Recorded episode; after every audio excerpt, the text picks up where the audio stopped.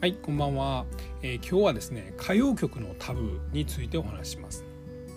えー、ザ・フォーク・クルセダーズという、まあ、フォークグループと、まあ、彼らの曲で、えー、放送禁止になった歌「まあ、イムジン川」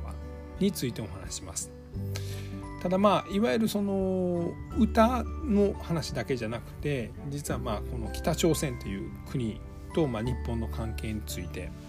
もしくはこのえー、この2021年の現代の TikTok とかのブームと、まあ、当時の深夜ラジオがすごく似たような状況だったんで、まあ、そういう若者の新しいメディア文化についても少しお話しします。このザ・ホーク・クルセダーズの,、まあ、あの一番最初に世の中で有名になった曲が「帰ってきた酔っ払い」という曲でオラは死んじまっただ。ですね。1967年に、えー、人気になりました。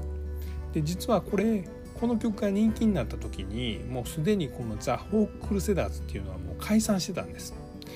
彼らは関西で活動してたアマチュアフォークグループやったんですけども解散の記念に300枚だけ作った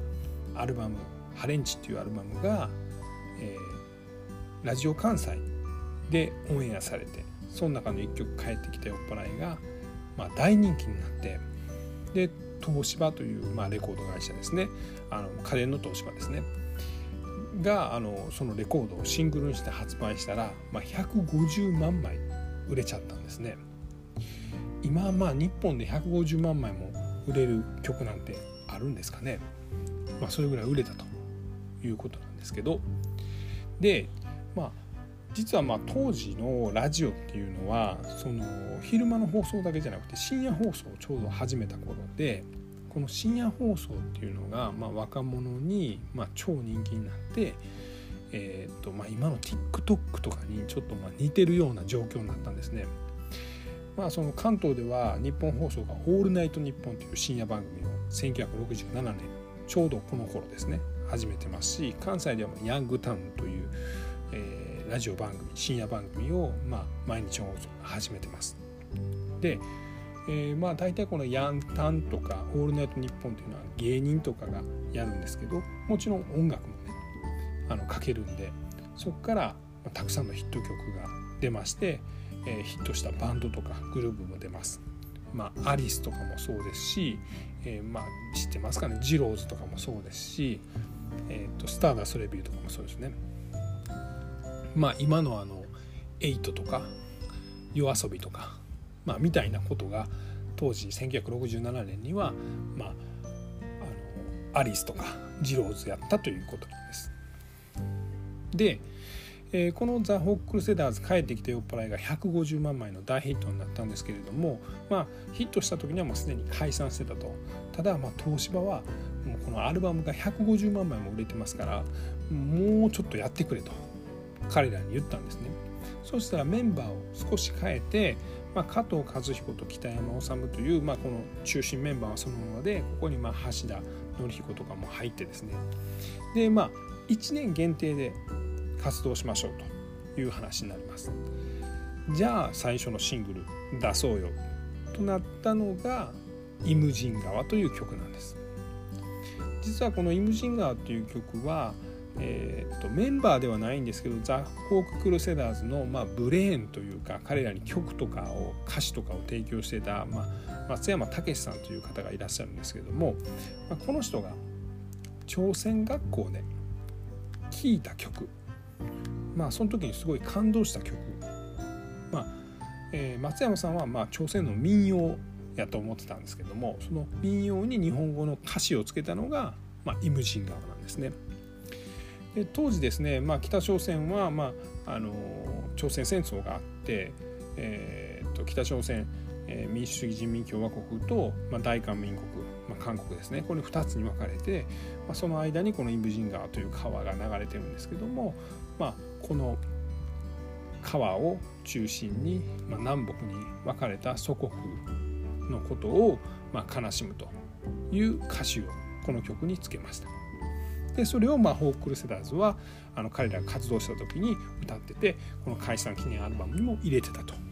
でそれを第2弾のシングルとして発売するという話だったんですね。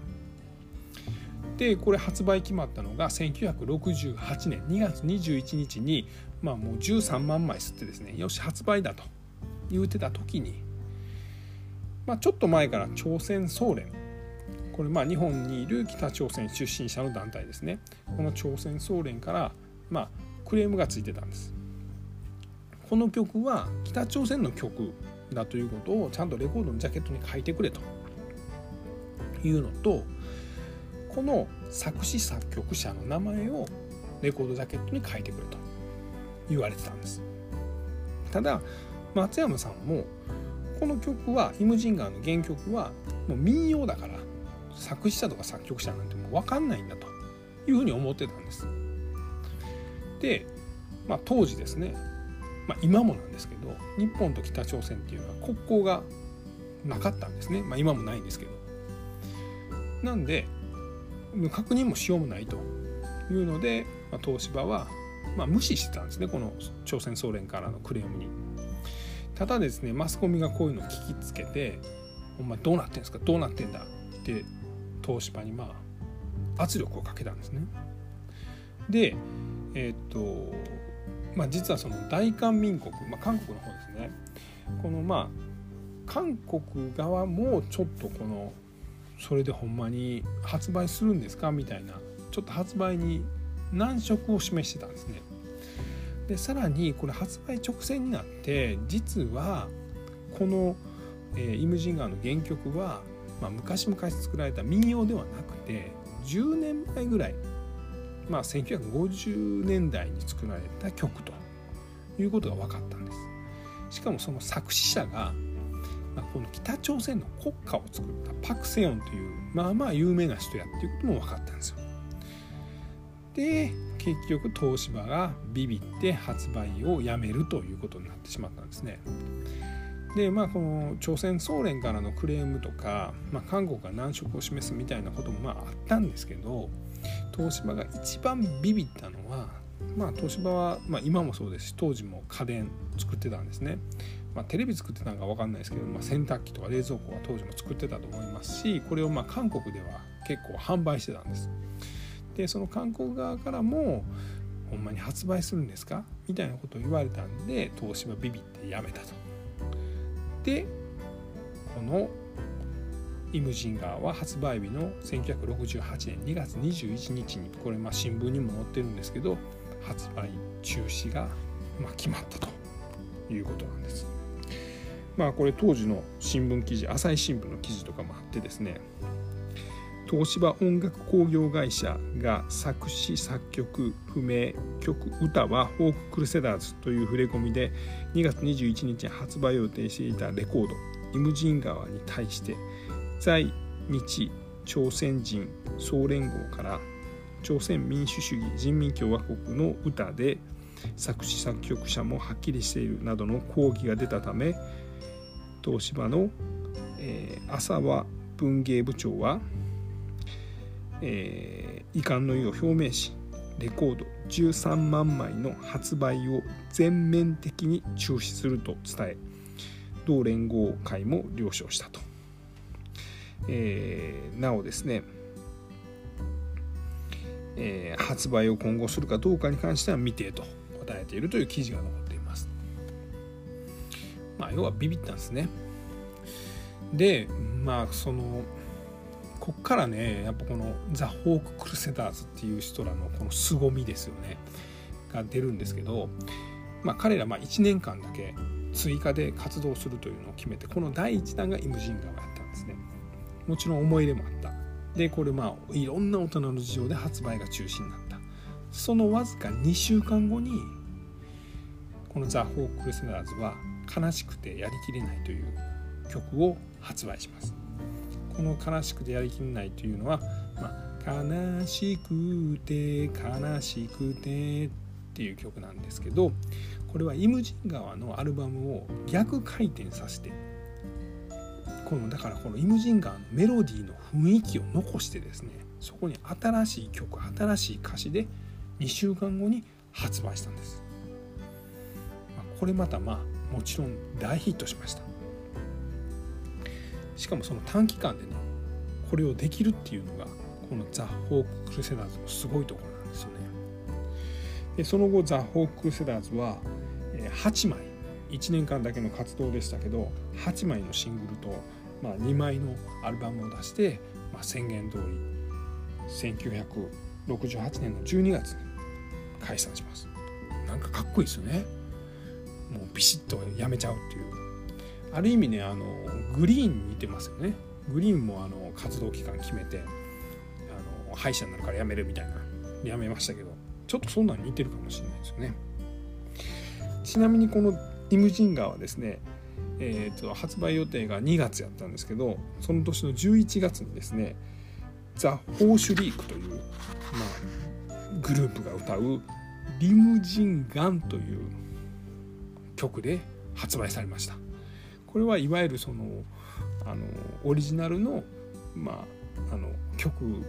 とか歌詞に忠実にして、まあ、朝鮮総連もお墨付きをしたという「は?」っていうような曲なんですけどこのシングルは、まあ、20万枚売れました、まあ、とにもかくにも超話題になったっていうことですよね、まあ、当時この1967年っていうのは、まあ、1960年代初頭ぐらいから、まあ、日本に住んでるまあ、朝鮮半島出身の人たちですねが、まあ、その北朝鮮に帰るという、まあ、帰還事業とか帰国事業事業とか言うんですけどっていうので、まあ、およそ9万人ぐらいですね、まあ、帰ってたんですよね。でまあ、もちろん当時はまあ日本でもまあ差別があったりとかで、まあ、苦しい思いをされてたんでしょうけど、まあ、楽園地上の楽園と当時は信じられた北朝鮮に万明本号を乗って帰るんですけどそこに待ってたのは、まあ、地獄ですよね。まあ、食い物も何もないし、まあ、すぐ告げ口されてすぐ牢屋に入れられるような、まあ、北朝鮮っていうのが、まあ、次第に、まあ、分かってきたと。まあ、もちろんその北朝鮮に帰ってきた、まあ、日本に住んでたその北朝鮮出身者の人たちは本国からはま手紙を書くんですけど日本に住んでる、ま、同胞にね。ただそれはまああの検閲が入るんで、まあ、真実は伝えられないんですけど、まあ、暗号とか、まあ、いろんな手段を使ってですね北朝鮮のまひどい暮らしのことをま書いてたんですけど、まあ、そういうことに対してもまあ、この「ホーク・クルセダーズは」まあ、イムジンガーという曲でその思いを歌ってたんですけど、まあ、これが朝鮮総連の反対とか、まあ、大人たちのいろんな都合によって発売を中止になってその2週間後に「悲しくてやりきれない」という曲を、まあ、世に出したという、まあ、そんな話でございました。ちょっと今日は長くなりましたが、えー、ザ・ホーク・クルセダーズというホークグループとまあ、放送禁止になった歌「イムジン川」